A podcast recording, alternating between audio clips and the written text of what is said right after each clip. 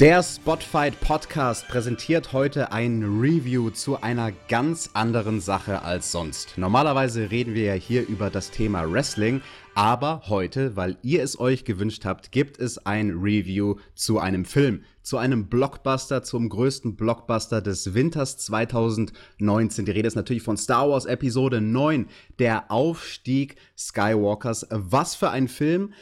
Da kann man viele Sachen bestimmt kritisieren oder viele Sachen loben. Eine Sache, die man meiner Meinung nach definitiv nicht kritisieren kann, ist die schauspielerische Leistung. Vor allem, wenn wir uns die erste Trilogie von Star Wars anschauen, da wurde das ja sehr bemängelt. Also da finde ich, war hier durch die Bank weg alles top-notch. Aber wir werden es hier im Detail diskutieren. Ich bin der Alex. Was qualifiziert mich überhaupt dazu, über ein anderes Thema als Wrestling zu reden, nämlich über das Thema Film? Naja gut, ich habe Medien und Kommunikation studiert in der schönen Stadt Passau mit einem Fokus, mit einem Schwerpunkt auf Filmwissenschaft. Und ja, das ist doch super. Dann kann ich das jetzt endlich nach all den Jahren hier mal praktisch auf irgendetwas anwenden.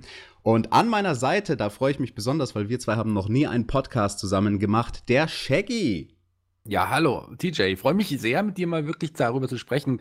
Ja, was qualifiziert mich dazu? Ich meine, klar, Wrestling, äh, da kenne ich mich auch ein bisschen aus, aber ich bin ja auch ein, ein Nerd, ich bin ja auch ein Geek und ähm, ich habe ja auch seit, seit langer Zeit auch noch einen anderen Podcast, den Giganten-Podcast, G-E-E-K, Geek-Ganten. Und ja, das ist auch sehr erfolgreich und das macht super Spaß. Und da spreche ich ja solche Geek- und Nerd-Themen an. Und im Grunde, du hast gesagt, es ist kein Wrestling, was wir heute besprechen, aber im Grunde geht es auch um, in Anführungsstrichen, Kämpfe zwischen Gut und Böse.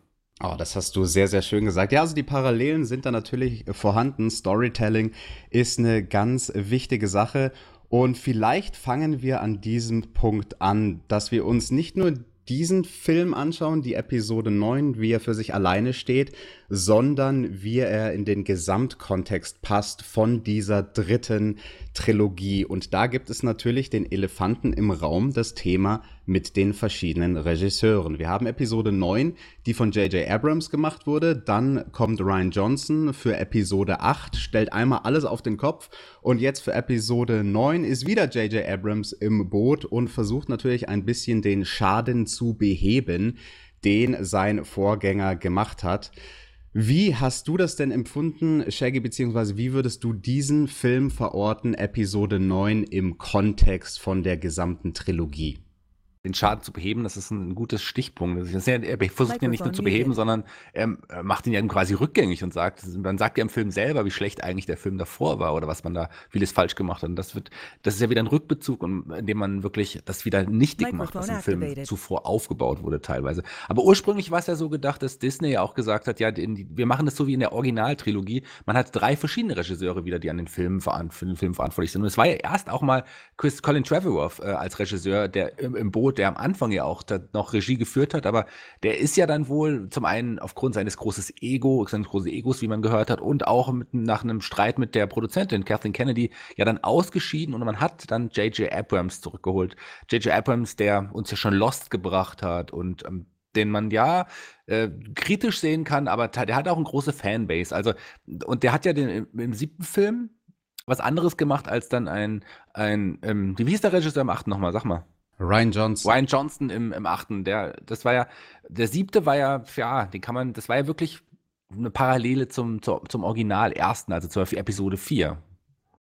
Genau, das war ja ein, naja, was heißt Kritikpunkt, aber einfach eine Beobachtung, die viele Leute hatten. Ja, man hat nicht versucht, das Rad neu zu erfinden, sondern man hat den Leuten das gegeben, was sie sehen wollen, was sie gewohnt sind von Star Wars. Fanservice, definitiv auch ein Punkt, den man bestimmt hier bei Episode 9 bringen kann. Bringen muss sogar, würde ich sagen. Muss. Das muss man ja definitiv ein paar Mal sagen. Definitiv, weil es gab eine, einige Momente, da hat man das ganz klar gemerkt. Aber bevor wir zu denen kommen, nochmal meine Gedanken zu der Gesamttrilogie. Ähm, es gibt ja diese, diese Redewendung von wegen, das Ganze ist größer als die Summe seiner Teile. Und das trifft hier meiner Meinung nach genau nicht zu. Hier ist es so, wenn du dir alle drei Filme betrachtest, 7, 8, 9, dann ist das Ganze, die Trilogie, nicht so gut, wie die Summe der einzelnen Teile sein sollte. Also wenn man das mal versucht quasi mathematisch aufzudröseln, keine Ahnung, ich würde ungefähr Episode 7 vielleicht 8 Sterne geben, Episode 8 würde ich 5 Sterne geben, weil ich da so echt 50-50 gesplittet war. Episode 9 würde ich auch vielleicht 8 Sterne geben. Das wären zusammen 21. 21 durch 3 sind 7 Sterne, aber ich finde nicht, dass das eine 7-Sterne-Trilogie ist. Die Trilogie selbst funktioniert nicht so perfekt, wie sie es hätte können, wenn Disney von vorne an sich entschieden hätte, hey, wir setzen einen Head of Production dahin, jemanden, dessen alleiniger Job es ist, darauf zu achten, dass eine gesamte Storyline erzählt wird, eine Storyline, die wo die, wo die Saat gesät wird in Episode 7 und wo man die Ergebnisse schließlich sieht in Episode 9. Und stattdessen hatten wir dann Momente, die so ziemlich out of nowhere kamen. Natürlich zum Beispiel das ganz große Comeback in Episode 9. Der Imperator ist auf einmal da, obwohl der in Episode 7 und Episode 8 kein bisschen angedeutet wurde. Nee, im Gegenteil. Also man hat ihn ja wirklich nicht erwähnt. Und die Art und Weise, wie er zurückgebracht wurde, das war ja einfach nur ganz am Anfang in der Erklärung, in, in, in der Schrift, die da durch das Bild läuft. Da hat man nur mal erwähnt, dass der Imperator jetzt doch wieder zurück ist. Und das war schon der erste, der erste Schlag gegen den Kopf für mich, fand ich zumindest. Also äh, nochmal ganz kurz zu, äh, zu, deiner, zu deiner Idee, ähm, die das als Trilogie, also ich meine, es ist eine Trilogie, aber du hast vollkommen recht. Wenn man das so als Trilogie sieht, finde ich sie wirklich nicht gut. Die Filme einzeln betrachtet sind sicherlich besser, als wenn man sie zusammen sieht. Wobei mhm. ich den achten sehr, sehr kritisch sehe und auch auch den neunten. Ich glaube, so wie ich dein erstes Fazit schon mal deute, wahrscheinlich auch noch kritischer, als du es tust. Also ich habe, das sind so viele Dinge. Der Imperator ist sicherlich nur eines der Dinge, die aus dem Nichts kamen. Da waren viel noch weitere Dinge, zum Beispiel ähm, die neue Jedi-Kraft, äh, die, die, die, die zum Beispiel da ist, die Heilungskraft, die vorher noch niemals irgendeine, irgendeinen, irgendeinen wichtigen Stand hatte, beziehungsweise jemals erwähnt wurde, die kam auch aus dem Nichts. Absolut. Und wenn wir über Heilung reden und wer denn da so geheilt wird, ja, dass der Imperator äh, auftaucht, das konnte man sich vielleicht schon von manchen Trailern ableiten. Das mit der Heilkraft und wer da wieder zurück von den Toten zu den Lebenden gebracht wird, das vielleicht nicht so sehr. Spoiler Alert! Es steht auch im Titel von diesem Video. Ab diesem Moment spoilern wir links und rechts alles Mögliche in diesem Film. Also, falls ihr den Film noch nicht gesehen habt, aber ihn sehen wollt, bitte jetzt abschalten und einmal auf Subscribe klicken. Und danke bis zum nächsten Mal. Aber ansonsten. Jetzt eh zu spät. Jetzt, jetzt ist eh zu spät. Jetzt wird hart gespoilert, weil wir hatten natürlich viele solche Ex-Machina-Momente, wo Leute sterben und dann doch nicht und sie sind wieder da und ganz am Ende natürlich Kylo Ren, der von Ray wieder zurück zum Leben gebracht wird, wenn auch, ähm, ja, äh, und, und, und, dann, und dann küssen sie sich. Also ich weiß gar nicht, wo ich anfangen soll an dieser Stelle. Also da natürlich zwei, zwei Sachen, über die man sprechen kann. Einmal dieses, ach ja, keiner stirbt so wirklich, wirklich jeder kann wieder zurück zu den Lebenden kommen. Ähm, was hast du dazu zu sagen, Shaggy? Und was hast du zu diesem Kuss zwischen den beiden zu sagen? Ähm, also ich küsst ja eigentlich, wenn man es genau nimmt, nicht Kylo Ren, sondern Ben Solo. Das hat man ja dann auch nochmal erklärt.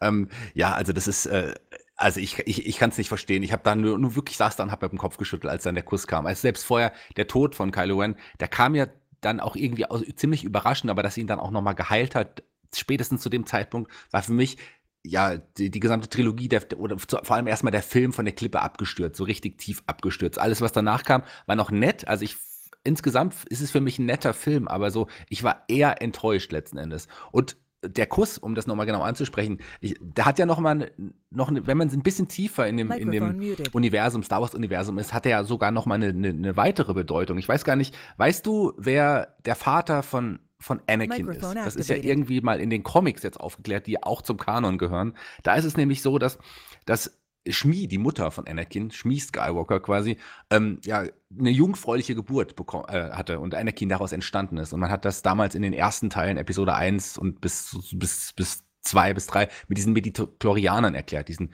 diesen, ja, diesen, diesen kleinen Lebewesen, die in einem drin sind und die die Jedi-Kräfte quasi erklären. Und dadurch, dass Anakin so eine hohe, hohe Mediklorianer-Dichte ähm, hat, hat man dann später dann auch erfahren, wer eigentlich sein Vater ist. Und zwar eigentlich ist ja ist ja quasi dann der Vater, ist, ist, ist Palpatine, der quasi mit seiner Macht Schmi äh, ja, das Baby in den Bauch gepflanzt hat und letzten Endes wenn man das alles so nimmt, was wirklich zum eigentlichen Kanon gehört, nicht zu den Legends, das ist ja nochmal eine andere Geschichte, sondern zum eigentlichen Kanon von Star Wars, ist ja eigentlich so, dass, dass die bei, also dass, dass Rey, ähm, Rey die Tante von, von, ähm, ja, von Ben Solo, von äh, Kylo, äh, Kylo Ren ist. So, die Tante zweiten Grades. Aber das ist nochmal ein ganz genau. anderes Thema. Also dieser Kurs hat mich auf jeden Fall sehr gestört. Ich weiß nicht, wie es dir ging. Ja, mich auch. Also die Urgroßtante, ich glaube, das wäre auch ein Begriff, den man da bringen genau. könnte. Ray als Urgroßtante von Ben. Ja, also Inzestkuss. Also mich hat es dann sehr, sehr überrascht und auch äh, rausgerissen und irritiert in dem Moment, weil so wie ich die beiden empfunden habe, über diese drei Teile hinweg, war das vom Verhältnis im Prinzip wie bei Geschwistern. Es gab niemals, kein einziges Mal irgendwie so einen Hinweis oder einen Anklang, dass da irgendetwas von wegen animorös in der Luft liegt, sondern für mich war das immer die Geschichte von zwei in Klammern entfernt verwandten Geschwistern. Und dass die beiden sich dann küssen, kam für mich so total out of nowhere und ja, also bei die letzten fünf Minuten von dem Film, damit, das, das waren eigentlich, muss ich sagen, die einzigen fünf oder vielleicht die einzigen sechs, sieben, acht Minuten, also alles ab diesem Kuss, womit ich ein Problem hatte. Bis dahin hat mir der Film wirklich sehr, sehr gut gefallen. Im Kino, da habe ich auch das Hirn ausgeschaltet, wollte das einfach nur mal genießen als das, was es ist, der einzelne Film und nicht zwingend, wie passt der in die Trilogie. Darüber, finde ich, kann man sich dann im Nachhinein Gedanken machen, wenn man aus dem Kino rauskommt. Bis zu dem Kuss hat der Film super funktioniert. Und direkt danach gibt es ja die Feier auf diesem Homebase-Planeten, ähm, wo die Guten gestartet waren zu ihrer finalen Mission. Und Happy Clappy, alle freuen sich ein bisschen, nehmen sich in die Arme und es wird auch geteased mit der Möglichkeit, küsst sich da jetzt vielleicht irgendjemand. Ähm, küsst der Poe diese mysteriöse Dame, die ja vorher im Film schon einmal gefragt hat, so hey, wollen wir rummachen? Und dann schüttelt sie nur wieder mit dem Kopf und er so, okay, okay, I got it. Also nonverbal kommuniziert zwischen den beiden, fand ich, war ein sehr, sehr schöner Moment. Und dann, finde ich, hat man einen riesengroßen Moment, den, glaube ich, so viele Zuschauer abgefeiert hätten, total verschwendet, dadurch, dass man ihn einfach nicht gebracht hat. Ich hätte nichts mehr abgefeiert in dieser Endsequenz, wenn dort alle am Feiern sind, als wenn Poe und Finn sich geküsst hätten.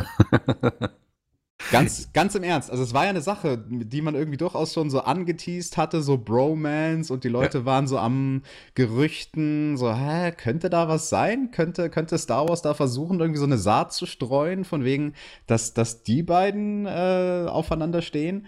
Und irgendetwas in die Richtung hätte es gebraucht, meiner Meinung nach, bei dieser letzten Feier. Irgendeinen großen Moment. Weil es gab viele kleine Momentchen, wie zum Beispiel diesen Blickaustausch von Poe mit der mysteriösen Frau. Aber es gab jetzt nicht so diesen einen vorletzten großen Moment im Film. Danach, nach dieser Sequenz, sind wir dann ja gekommen, um dann auch wieder mal was Positives zu sagen, zu der, ja, ähm, zu Ray, wie sie auf Tatooine landet und dort schließlich den Entschluss in Anführungsstrichen fasst, äh, sich als Skywalker zu sehen und wo sie das auch ausspricht, wo sie es zum ersten Mal selbst akzeptiert, hey, ich bin eine Skywalker, also quasi der Aufstieg Skywalkers. Der Filmtitel wird hier ganz am Ende vom Film, ver versteht man dann so wirklich, was es damit auf sich hat. Und dann hat man diesen unglaublichen Instant Iconic Shot von ihr von hinten gefilmt. Der letzte Shot des Filmes, wie sie auf diese beiden Sonnen von Tatooine schaut. Und damit endet der Film und ich finde, man hätte kein stärkeres letztes Bild bringen können als dieses. Also dieses, dieses Bild, die Bildsprache, unglaublich großartig in meinen Augen. Also wirklich ähm, der, der Gesamterzählung von neun Filmen würdig. Nichtsdestotrotz, die letzten fünf bis zehn Minuten des Films waren für mich irgendwie flach. Und ich glaube, es liegt daran, dass wir da keine Riesenfeier hatten, weil wir reden ja hier von Fanservice und dass Star Wars viele Sachen macht, was die Fans erwarten.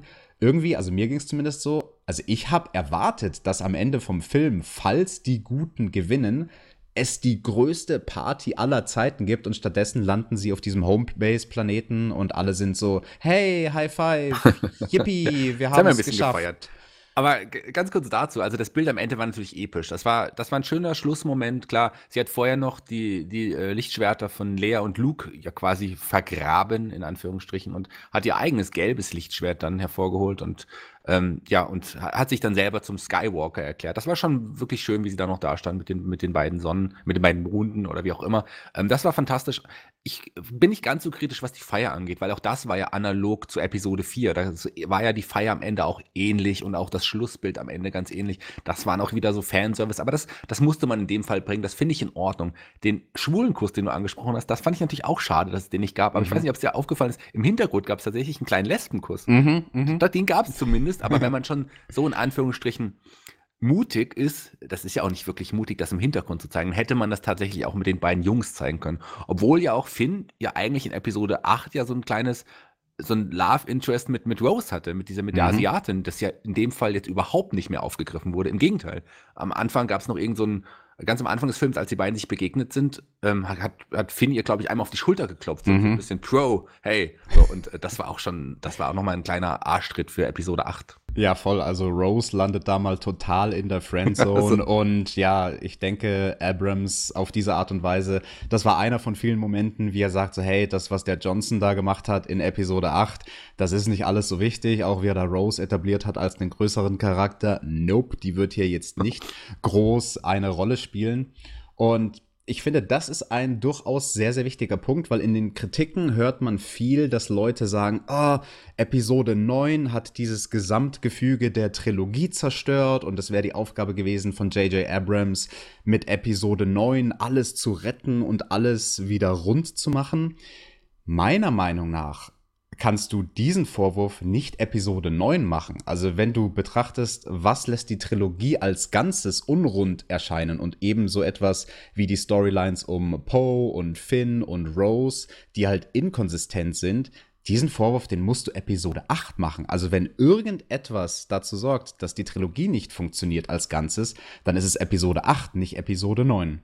Ja, das sehe ich auch so wie du. Also bei Episode 9 funktioniert auch nicht alles, aber Episode 8 hat ganz, ganz viel kaputt gemacht, was Episode 7 aufgebaut hatte auch. Äh, die Erzählweise, der Humor, der war ja auch wirklich omnipräsent im achten Teil. Das war mir auch einfach zu viel. Und irgendwelche Stories, die nirgendwo hingeführt haben. Also, ähm, die, die, die, die, die, die, allein die Geschichte in diesem Gefängnis mit Benicio del Toro und, und, den, und, und, und den Pferden da, das hat doch überhaupt nichts beigetragen zur großen Geschichte in Episode 8. Aber wir wollen ja auch nicht über Episode 8 reden. Wir wollen, wir wollen über Episode Episode 9 reden. Aber klar, im Ganzen, im Kontext gesehen, ähm, ist es einfach keine gute Trilogie. Und das ist vor allem sicherlich, wie du es gesagt hast, Episode 8 zu verschulden. Ganz klar. Du hattest noch einen interessanten Punkt mit dem Thema Mut, der den Machern von Star Wars vielleicht ein bisschen gefehlt hat.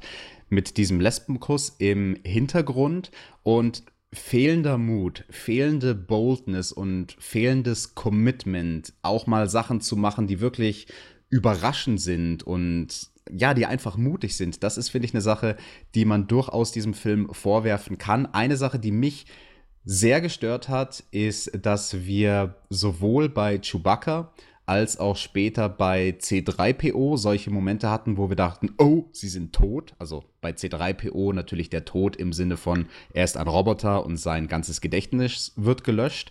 Und wenige Minuten später macht man in beiden Fällen den U-Turn und nee, nee, ist doch nicht so und hier sind sie wieder. Und also ich finde, für den letzten Teil einer so großen neunteiligen Serie, da hätte man den Mut haben dürfen, große Charaktere, vor allem diese beiden, also das sind Paradebeispiele als Sidekicks, Charaktere, die von Anfang an dabei sind, wenn die wirklich sterben, dann hätte das eine Sache gemacht, nicht nur den großen Moment des Todes selbst, sondern es hätte den Zuschauer für Episode 9 konditioniert, ach du Scheiße, alles kann passieren. Nichts und niemand ist scheinbar sicher.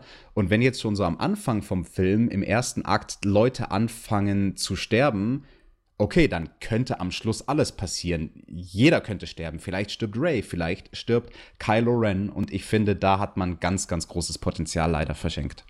Ja, man war auf der einen Seite nicht mutig genug, aber man kann es auch verstehen. Nach dem äh, Ryan, Ryan Johnson, der war ja sehr mutig, der hat ja viele Entscheidungen getroffen, wo man sicherlich Mut gebraucht hätte, um das im Nachhinein den Fans zu erklären. Und die, da hat er wahrscheinlich zu viel Mut gehabt.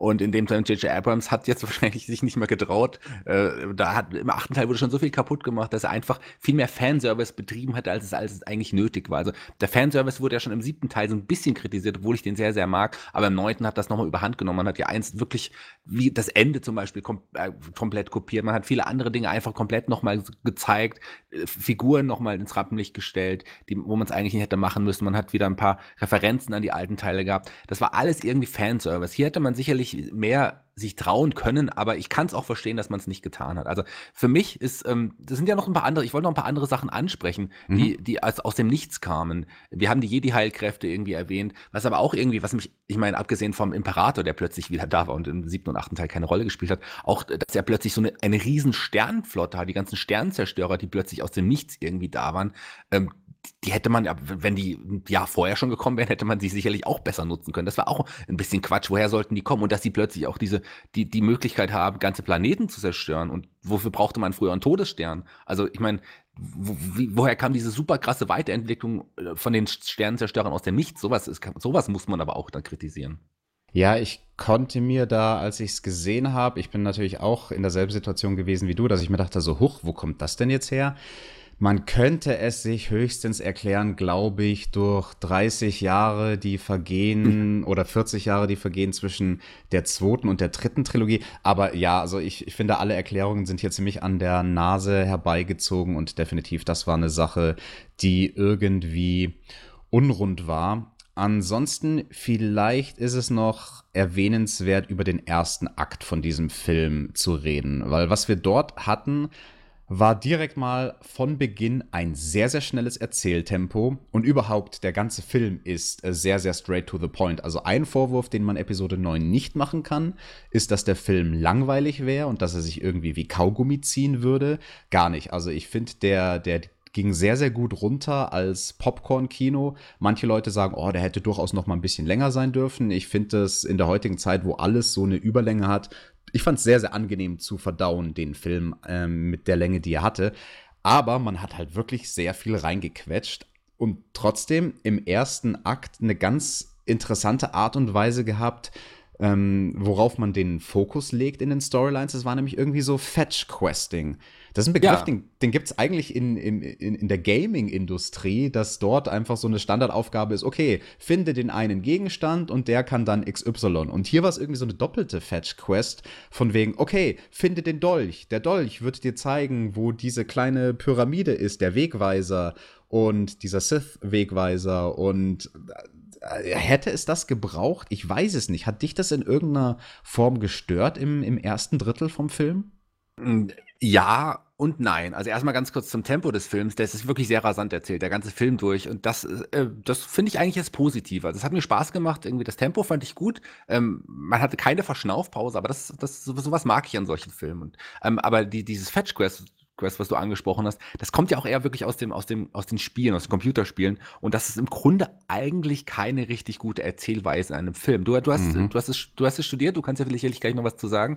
Ähm, aber es ging ja wirklich darum, ein Artefakt zu finden. Und mit diesem Artefakt, wenn man das gefunden hat, dann kann man erst das nächste Artefakt finden. Das ist eine äh, richtige Erzählweise aus dem Computerspiel. Aber das ist nicht unbedingt eine ideale Erzählweise im Film. Und auch dieses, die, die, die generell dieser Sith-Finder, den man, den man gesucht hat, von dem es zufälligerweise zwei gibt, nur auf der ganzen Welt.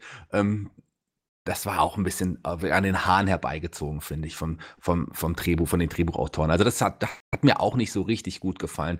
Äh, die Art und Weise, wie man zu den Artefakten gekommen ist, das, die, das war wieder was, was, anderes. Aber so, aber als, als Filmmittel sowas zu nutzen, ist fragwürdig in meiner Meinung nach.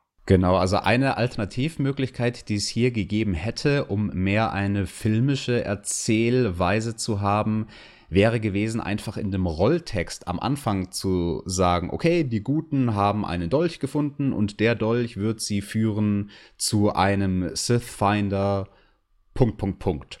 Und dann hätte, wäre man direkt gar nicht in diese Bredouille gekommen, diese doppelte Fetch-Quest zu haben. Und wir hatten das ja in der Vergangenheit schon, dass unglaublich große Storyline-Sprünge gemacht wurden in diesem Text am Anfang.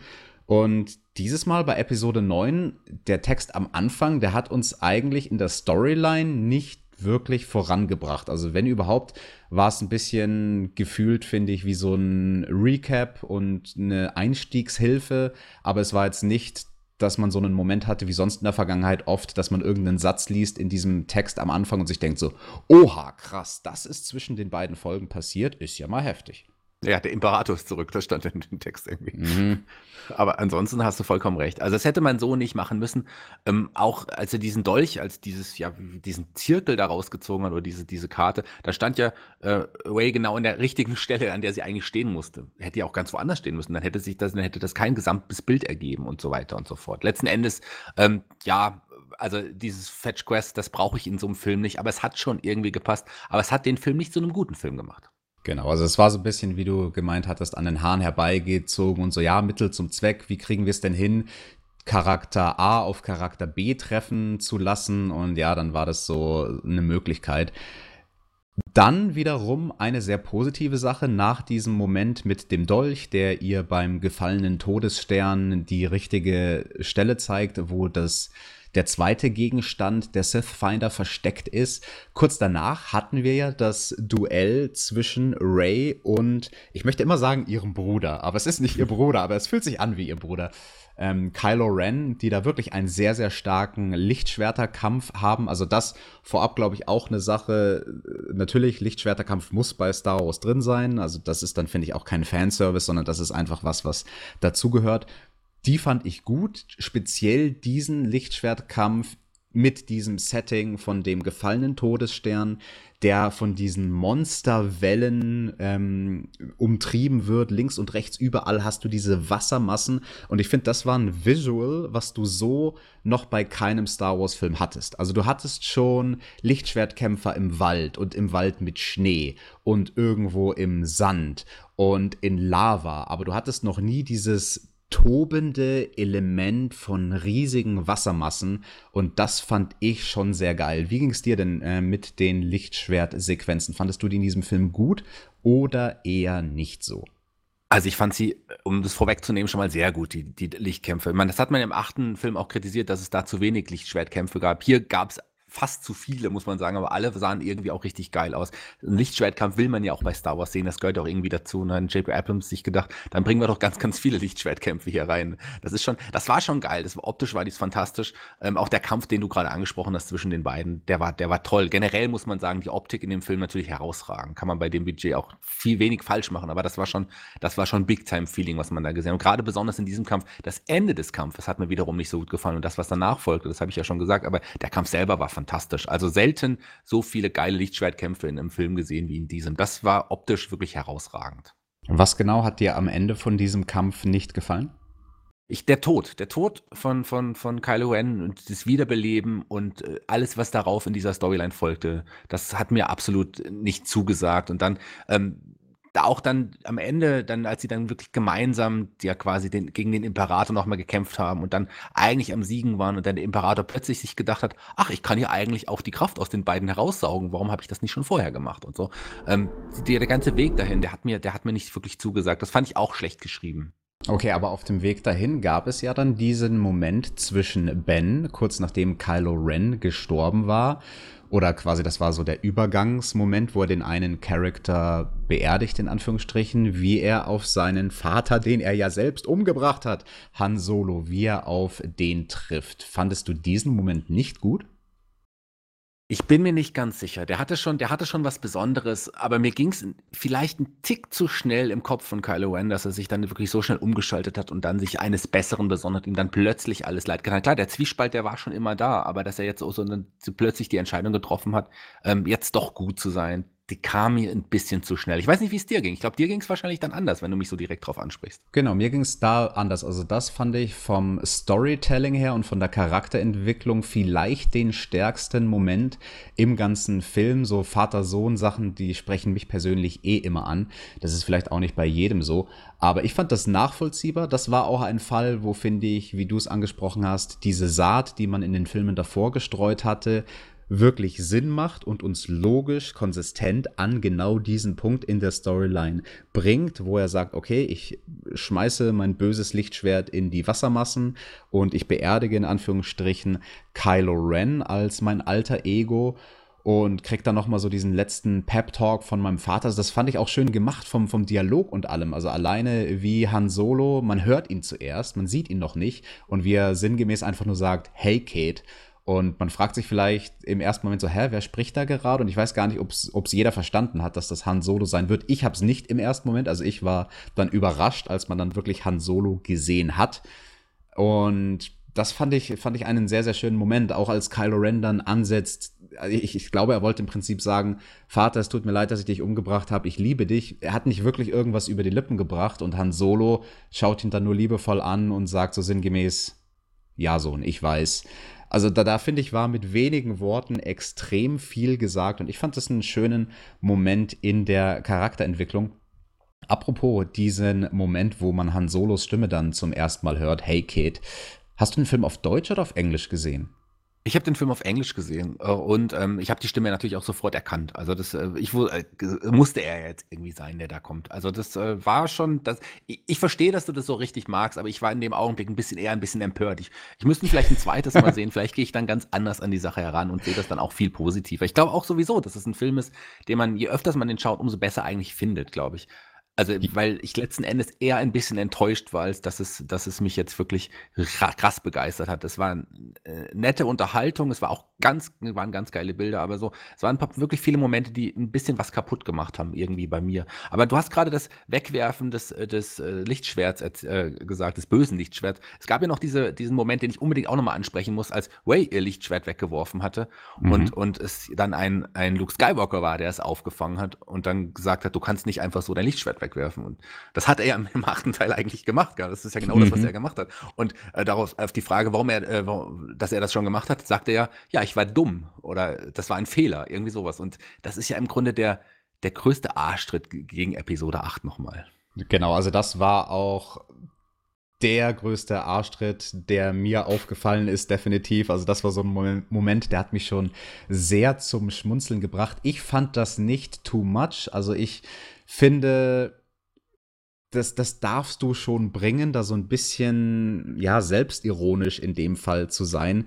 Wenn es am Ende des Tages nur eine Zeile ist, du musst den Zuschauer auch nicht für dumm verkaufen. Also, das ist so eine Situation, egal wie du es machst, machst du es falsch. Weil entweder so hast du die Wahl, den Elefanten im Raum zu adressieren, wie man es hier gemacht hat, mit einem kurzen Seitenwink mit Augenzwinkern oder du sagst nichts dazu. Wenn du gar nichts dazu sagst, dann wird von den Zuschauern die Beschwerde kommen, äh, die sind überhaupt nicht drauf eingegangen. Und dann, dann ist diese Konsistenzlücke noch größer, als wenn man irgendwie versucht zu erklären, ja, ich habe damals einen Fehler gemacht und inzwischen habe ich eingesehen, dass das ein Fehler war. Naja gut, da ist zumindest ein, eine Charakterentwicklung entstanden und ein Learning bei Luke Skywalker ich, ich fand es in Ordnung für das, was es war. Und die Wahrheit werden wir am Ende des Tages niemals wissen. Also wenn man das ganz positiv auslegen möchte für Disney, könnte man jetzt argumentieren, ja, vielleicht war das von Anfang an so gedacht, dass er in Episode 8 diesen Fehler macht, nur um dann in seinem Character Arc Luke Skywalker in Episode 9 an den Punkt zu kommen, wo er seinen eigenen Fehler einsieht.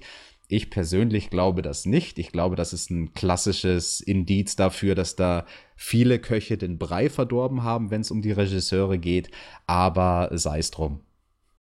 Ja, sei es drum im Grunde, du hast vollkommen recht. Aber es war schon ein Arschritt gegen Ryan Johnson, das muss man schon sagen. Obwohl, ich meine, ein J.J. Abrams hat ja auch vorher gesagt, der will ja eigentlich nicht so Metaebenen reinbringen in diesen Film. Und das ist ja im Grunde eine Metaebene, die über den Film, sondern mhm. also die, über den, diesen Film, über die, über die Skywalker-Sage hinausgeht, sondern die macht ja, hat ja eine Metaebene äh, äh, ins Filmwissen quasi. Also man muss ja dann sich die wissen, das war ein anderer Regisseur und so weiter. Man muss ja außerhalb des Filmes gehen und auf diese, sich auf diese Ebene begeben. Aber man kann man machen, ein bisschen, also im Nachhinein ist es ja auch lustig. Ich sehe den Film jetzt einen Tag, ich habe ihn ja gestern gesehen, einen mhm. Tag später auch nicht mehr ganz so super kritisch, wie ich es gestern noch gesehen habe. Ich habe ein bisschen so drüber nachgedacht. Es gab ein paar Sachen, die mir unlogisch waren. Ich habe äh, mir ist erst heute irgendwie klar geworden, was zum Beispiel Finn, der wollte ja Ray die ganze Zeit irgendwie was sagen. Und im, während mhm. des Films habe ich gedacht, will er jetzt ihre Liebe ihr gestehen? Oder das dachte ich auch, ja. Ja, aber ähm, eigentlich glaube ich, dass er ihr sagen will, dass er wahrscheinlich auch Macht irgendwie hat. Er ist vielleicht kein Jedi, aber hat auch Macht in sich. Wie, wie lässt sich sonst erklären, dass er am Ende, das sagt er ja auch, als sie diesen Sternzerstörer zerstören, der wusste ja einfach, dass man ihn zerstören muss, weil da quasi das Navigationssystem jetzt drauf ist. Mhm. Da hat er ja auch gesagt, das ist so eine Art Gefühl. Lässt sich mhm. eigentlich nur erklären, mhm. indem er auch ein bisschen Macht hat. Vielleicht ist es das, was er erklären wollte. Sehr, weil Liebe wird ja, wäre ja total bescheuert. Ja, ja, sehr, sehr interessante Beobachtung, definitiv, das stimmt. Wenn wir von dieser neuen Dame reden, die quasi der Sidekick in Episode 9 war von Finn, dieses Mädel mit, den, äh, mit dem krassen Lockenkopf, ich bin mir nicht ganz sicher, jetzt werden mich wahrscheinlich die Star Wars-Fans da draußen steinigen, dass ich das nicht weiß.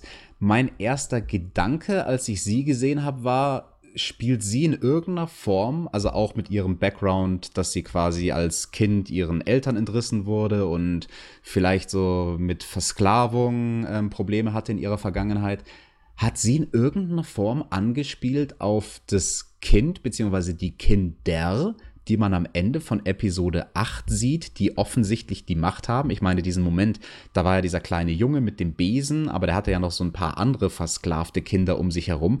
Bin ich blöd oder wurde oder wurde das gar nicht in diesem Film äh, in irgendeiner Form in Episode 9 aufgegriffen? Ähm, ich, man kann es so interpretieren. Das, so, weit habe ich aber auch natürlich also nicht gedacht. Also ich hab, bin jetzt nicht auf die Idee gekommen, aber das könnte natürlich in irgendeiner Art und Weise da im Zusammenhang stehen. Aber ich glaube nicht, dass man da, da so weit, weit gedacht hat. Also ähm, die, die, Schauspielerin, das ist äh, Lupita Nyong'o, gell? das ist die mhm, kennt man glaube genau. ich aus, aus ähm, Black Panther. Ähm, ja, ähm, gute, gute Einfall, aber so weit habe ich tatsächlich überhaupt nicht gedacht. Mhm. Gar nicht. Also, ja. aber äh, interessant. Könnte, könnte man so meinen. Ja, fand ich bemerkenswert, weil es war ja im Prinzip der Cliffhanger in Anführungsstrichen oder halt zumindest der letzte Moment, mit dem man bei Episode 8 rausgeschickt wurde. Und sowas dann gar nicht aufzugreifen, ist dann schon ähm, ja, eine, eine, eine sehr interessante Entscheidung. Also wir hatten ja zum Vergleich dazu bei Episode 7 am Ende den Moment, wo Ray es geschafft hat, auf diese einsame Insel zu kommen, auf der sich Luke Skywalker all diese Jahre und Jahrzehnte versteckt hat. Und was wird passieren? Wird es die Lichtschwertübergabe geben oder nicht? Schnitt bei dieser unglaublich tollen Drohnenfahrt am Ende von Episode 7 und dann wurde dieser Lichtschwertmoment in Episode 8 ja weitererzählt. Bei den Kindern am, äh, am Ende von Episode 8, ja, die, ich, ob, ob sie aufgegriffen wurden oder nicht, ich bin mir nicht sicher, wir sind uns nicht sicher, falls ihr da irgendwas gesehen habt, falls ihr zwischen den Zeilen oder im Hintergrund irgendwas dazu gesehen habt, bitte schreibt uns das in die Kommentare. Das würde mich wirklich brennend interessieren. Und generell, bitte schreibt uns in die Kommentare, was ihr für Beobachtungen gemacht habt, wo ihr unserer Meinung seid, wo ihr gar nicht unserer Meinung seid, ähm, wo wir vielleicht über irgendetwas hier nicht gesprochen haben in dieser Review. Also euer Feedback ist für uns wirklich auch hochinteressant und wir danken euch schon mal im Voraus dafür. Ansonsten, wenn wir jetzt hier so langsam zum Ende unserer Review kommen, ein Punkt, den ich auch noch mal hervorheben möchte, du hast es vorhin schon mal angedeutet, was die ganze Bildgewalt angeht, also die, die Qualität im Jahre 2019 von Special Effects und was man da alles machen kann. Man kann im wahrsten Sinne des Wortes tote Schauspieler wieder zum Leben erwecken und natürlich die krassesten äh, Schlachten im Weltall machen mit CGI da kann man Star Wars, finde ich, wirklich keinen Vorwurf machen. Und also, ich finde, da ist der Zuschauer sehr, sehr schnell verwöhnt, dass er sowas einfach als State of the Art hinnimmt. Und naja, so, das ist ja nicht besonders erwähnenswert, dass das vom Visuellen her großartig war. Ich finde schon. Also, ich finde, das darf man hier doch nochmal ausdrücklich sagen, dass das wirklich top-notch war. Für mich persönlich mit einer kleinen einzigen Ausnahme. Es gab so ein Visual, was meiner Meinung nach cringeworthy war. Und das war eine Verfolgung am Anfang in dieser Sequenz, wo wir den Stormtrooper hatten, der dann da aus seinem Gefährt nach oben geschossen ist und mit sowas wie einem Jetpack fliegen konnte. Und dann gab es diesen Moment, wo alle sagen, können die jetzt fliegen? Die können uh, jetzt fliegen. Can fly now. Ja. Unglaublich, ich kann es nicht glauben. They can fly now. und da gab es so einige Shots in dieser Verfolgungsjagd, also wo auch der Hintergrund dann, finde ich, ziemlich cheap aussah und man schon gemerkt hat, okay, Greenscreen am Start und halt im Hintergrund irgendwas rein animiert. Also da dachte ich mir so ein bisschen so, äh, also Suspension of Disbelief hat an der Stelle nicht funktioniert und mich hat es da rausgerissen, wo ich mir gedacht habe, okay, ich bin gerade noch mal darüber mir bewusst geworden, dass ich gerade einen Film anschaue, wo natürlich mit ähm, Tricks gearbeitet wird und also so ein bisschen natürlich nicht ansatzweise so schlimm, aber so ein bisschen hat es mich erinnert an so manche Special Effects von, von der ersten Trilogie. So wie die damals, zur damaligen Zeit, das sind ja jetzt auch schon äh, 15 Jahre plus minus ein paar. Damals gab es ja da auch schon einige Effekte wo, Effekte, wo man gesagt hat, ja, also, naja, so top sind die jetzt nicht. Das war der einzige, der mir aufgefallen ist. Shaggy, gab es für dich irgendetwas vom Visuellen, wo du so mit der Stirn gerunzelt hast oder gar nicht?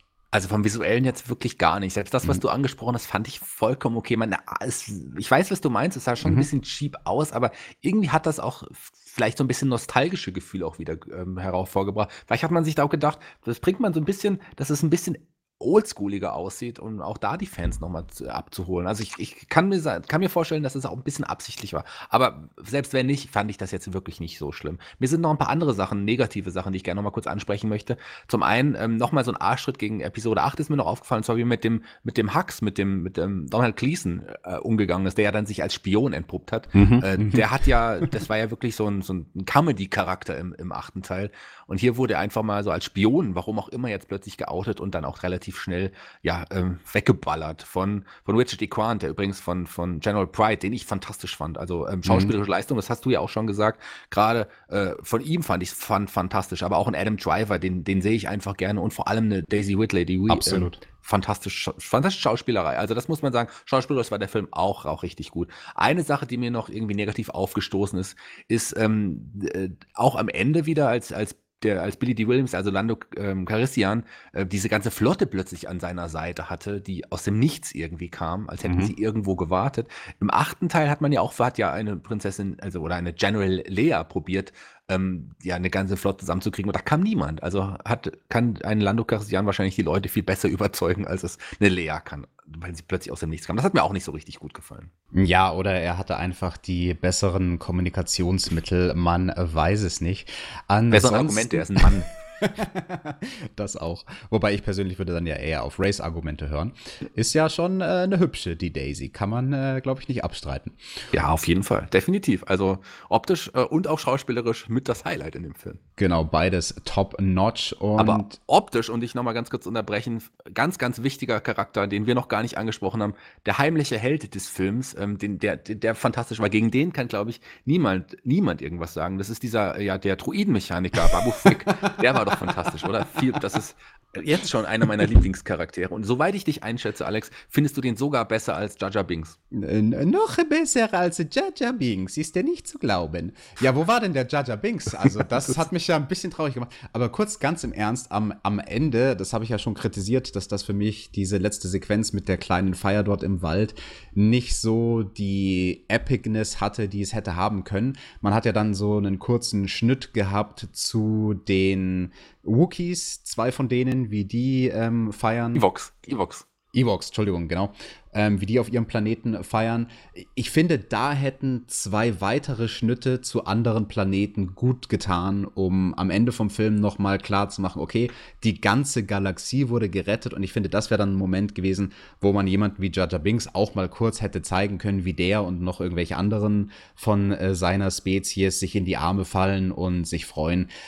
Aber am Ende des Tages, auch hier kann man nur, kann man es nur falsch machen, egal wie man es macht, weil dann hätten sich wieder viele Leute beschwert, äh, Jaja Binks wollen wir nicht sehen, warum habt ihr den für 10 Sekunden nochmal reingemacht? der ist ja auch ausgestoßen aus seiner, aus seiner Sippe mittlerweile, zumindest sagt es der Kahn und so. Aber ich sehe das ganz genauso wie du. Ich habe mich gewundert, dass man nur die Evox gesehen hat und nicht mhm. noch andere Rassen zumindest irgendwie.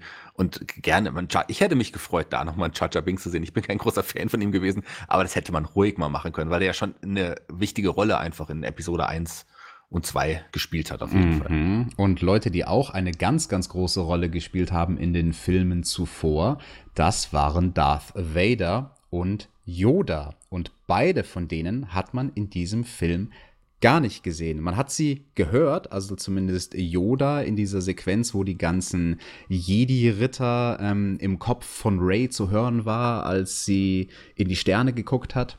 Da hat man auch die Stimme von Yoda zweimal gehört. Darth Vader, ähm, ja, auf eine gewisse Art und Weise ist er ja omnipräsent in diesem Film durch sein Theme dieses, dieses unverkennbare da, da, da, da, da, da, da, Aber gehört hat man ihn auch. Man hat ihn ganz kurz im Kopf äh, genau. von Kylo Ren gehört, wobei wir herausgefunden haben, dass es ja der Imperator war, der die ganze Zeit die Stimmen in, in Kylo Rens Kopf waren. Genau, deswegen ähm, hat, hat, man ihn offiziell gehört oder war es dann eigentlich der Imperator? Darüber könnte man natürlich streiten, aber das war so die, die einzige Cameo quasi von Darth Vader. Wie fandest du das denn, diese beiden äh, Charaktere, wenn man Fanservice schon so groß schreibt, offensichtlich in diesem Film, dann nicht zu bringen, zumindest nicht, dass man ähm, sie in irgendeiner Form nochmal als Geister oder ähnliches erlebt? Ja, man hätte sie irgendwie schon mal, wenn man so viel Fanservice betreibt, wie du es gesagt hast, hätte man die beiden auch noch mal zeigen können. Ich hätte sie sicherlich nicht irgendwie vom Himmel aus winkend gesehen sehen wollen, aber, aber zumindest irgendwann äh, im Bild zumindest zu bringen, bei, bei wirklich, ich meine, das war ja quasi ein, ein, ein, ein Medley äh, von Star Wars in, in, in einigen mhm. Momenten irgendwie so. Da hat man wirklich viele Zusammenschnitte, viele Best-of-Sequenzen von Star Wars gehabt. Da hätte man die beiden auf jeden Fall reinbringen sollen und vielleicht sogar müssen, wenn man so viel Fanservice betreibt. Ja, aber Shaggy, wir sind hier zwar bei Disney, aber wir sind nicht bei König der Löwen. Also, dass da jemand aus dem Himmel, aus den Wolken nochmal winkt, das gibt es hier bei Star Wars nicht. Nee, aber die gleiche Synchronstimme, oder? Ist es nicht so? Das könnte sein. Aber ich, ich fand das tatsächlich gut, dass man die beiden nicht gesehen hat, weil für mich hat das diese Momente, wo ihre Stimmen auftauchen, noch mal besonderer gemacht und hat denen noch mal mehr Schwere gegeben, weil das eben die einzigen Auftritte waren. Und ansonsten möchte ich vielleicht noch zu dem Theme von Darth Vader sagen, es gab einen Einsatz und den Komponisten von diesem Film und überhaupt von allen Star Wars Filmen, den kann man ja gar nicht in den höchsten, äh, den, den, den kann man nur in den höchsten Tönen loben, den kann man gar nicht genug loben. Ähm, der hat das, finde ich, einmal sehr, sehr stark eingesetzt. Das war wahrscheinlich die subtilste Stelle. Ich weiß gar nicht, ob das dann zwingend jedem aufgefallen ist, wenn man mich nicht so drauf achtet. Als wir nämlich auf diesem Todesstern in dem ganzen Wasser sind und dann dieser Sith Finder in die, oder noch nicht in die Hand genommen wird, aber gesucht wird, da hatten wir dieses Theme in so ganz schrillen Tönen, also quasi so sehr entfremdet, wie man es irgendwie nur entfremden kann. Das fand ich persönlich meinen größten akustischen Moment in diesem Film. Hast du denn da irgendwas, was dir in den Kopf springt, so rein von, von der Akustik? Ich wollte das tatsächlich auch ansprechen, weil John Williams mhm. als, als, als Komponist, der ist, der steht über allem. Ich glaube, Star Wars wäre vielleicht nicht so der Kult geworden, wenn man nicht diese Musiken dabei gehabt, die an John Williams dazu beigetragen hat. Also der ist ein ganz, ganz wichtiger Bestandteil des, der, der Faszination von Star Wars, ein ganz wichtiger äh, Eckpfeiler äh, generell des gesamten Kosmos. Ohne diese Musik wäre es, glaube ich, alles nicht so episch, wie es so war. Und dieser Moment war auch schon, der ist es mir aufgefallen, das war echt ein, ein, ein schöner Moment. Definitiv. Ja, schöne Momente, die gab es viel in Star Wars Episode 9. Umstrittene Momente definitiv auch so einige. Shaggy, jetzt mal Butter bei die Fische. Unterm Strich, wie bewertest du diesen Film als das, was er war? Ein einzelner Film. Und wie bewertest du ihn in Hinblick auf die Trilogie, wenn du jetzt für beide Kategorien Sterne vergeben müsstest? Also erstmal unterm Strich muss ich sagen, das war für mich kein guter, kein gut gemachter Film. Das ist, äh, das war kein gut gemachter Film, wenn man jetzt allein das Handwerkliche irgendwie sieht und die Art und Weise, wie man einen Film eigentlich aufbaut. Aber es hat trotzdem irgendwie sehr, sehr viel Spaß gemacht. Ab einem gewissen Zeitpunkt musste ich, musste ich mich umschalten, musste ich, musste ich mich damit abfinden, dass wir jetzt, dass es kein Meisterwerk ist, dass es jetzt kein, kein Film ist, der das Star Wars-Universum bereichert, im weitesten Sinne, vielleicht ein bisschen schon, aber, aber nicht so, wie ich es erwartet hatte, sagen wir es mal so, trotz des schlechten achten Teils. Ähm, ich gebe, würde ihm, wenn man, wenn wir wer Punkte verteilen, würde ich ihm, glaube ich, jetzt einen Tag später wahrscheinlich etwas mehr als gestern noch geben. Ich würde ihm, glaube ich, sieben von zehn Punkten insgesamt geben, weil es optisch äh, einfach fantastisch war und es auch super Spaß gemacht hat, das zu schauen. Mit sehr, sehr vielen Schwächen und einfach nur, weil ich ihn ja ein Star Wars, äh, ja, vielleicht nicht unbedingt ein Fan, aber ich, ich liebe das Star Wars-Universum und ähm, von daher sieben von zehn Punkten sind für den als Film auf jeden Fall gerechtfertigt. Und die Trilogie als Ganzes, wie viele Punkte kriegt die von dir jetzt, wo du den neunten Teil gesehen hast? Ich habe ja dem, dem siebten fast, fast auch, ich hätte dem siebten wahrscheinlich fast zehn Punkte gegeben, neun von, von zehn wahrscheinlich. Ich glaube aber dadurch, dass so vieles einfach nicht gepasst hat im, im Endeffekt und dass äh, so vieles irgendwie nicht rund wirkt in der Trilogie, muss ich, glaube ich, gebe ich wahrscheinlich der Trilogie insgesamt wahrscheinlich ein Punkt mehr, als ich äh, Episode 1 bis 3 geben würde. Aber vielleicht müsste ich die auch noch mal sehen. Ähm, das ist auch schon lange her, dass ich die gesehen habe. Aber ich glaube, sechs von zehn Punkten mehr kann ich da leider nicht geben. Okay, ich sehe es bei der Trilogie tatsächlich noch ein bisschen kritischer. Der Trilogie als Ganzes würde ich dann wirklich nur fünf Punkte geben, so mit einer Tendenz zu fünfeinhalb. Aber da ist, also das stört mich dann doch, dass da so viele Sachen insgesamt unrund waren. Nichtsdestotrotz, den Film als Einzelnes fand ich dann doch ein Stückchen besser als du. Ich würde dem acht Sterne geben. Ich fand ihn vielleicht nicht ganz so gut wie Episode 7, aber so ziemlich im, im gleichen Ballpark. Also mich hat es schon sehr unterhalten. Und als das, was es war, ein schönes Popcorn-Kino-Erlebnis, war Episode 9 definitiv stark. Falls ihr ihn noch nicht gesehen habt und ihn noch sehen wollt, nachdem ihr hier von vorne bis hinten gespoilert wurdet, dann macht das. Aber bevor ihr euer Kinoticket bucht, schreibt uns doch bitte noch eure Bewertung in die Kommentare. Wie viele Sterne kriegt Star Wars von euch? Und falls ihr auf Abonnieren klickt, dann würde uns das natürlich auch sehr freuen. Wie gesagt, ansonsten gibt es hier bei uns Wrestling-Reviews. Vielleicht seid ihr ja jemand, der vor 20 Jahren mal Wrestling geguckt hat, als Wrestling in den 90ern und auch Ende der 90er richtig heiß war und der dann ein bisschen den Faden verloren hat und ähm, den Bezug dazu verloren hat und lange nichts mehr gesehen hat. Falls ihr euch da angesprochen fühlt, dann klickt wirklich auf Abonnieren und hört mal bei unseren Reviews rein. Da tun sich ganz interessante Sachen in der Wrestling-Landschaft. Es gibt zum ersten Mal seit knapp 20 Jahren wieder eine zweite große Liga in den USA. AEW, von denen mache ich die Reviews. Der Shaggy, den hört ihr immer bei den NXT-Reviews, eines der Produkte vom Marktführer WWE. Und in diesem Sinne, danke von uns fürs Zuhören und das Allerwichtigste, frohe Weihnachten! Frohe Weihnachten und seid ihr auch meiner Meinung, dass die nächsten neun Teile jetzt mit den Skywalkers auserzählt waren? Mit den ersten neun, die nächsten neun Teile sollten ausschließlich um Babu Frick gehen, oder? Sind wir da nicht alle einer Meinung? Frohe Weihnachten. Hat Spaß gemacht mit dir, Alex. Ich hoffe, wir machen das bald wieder. Bis zum nächsten Mal.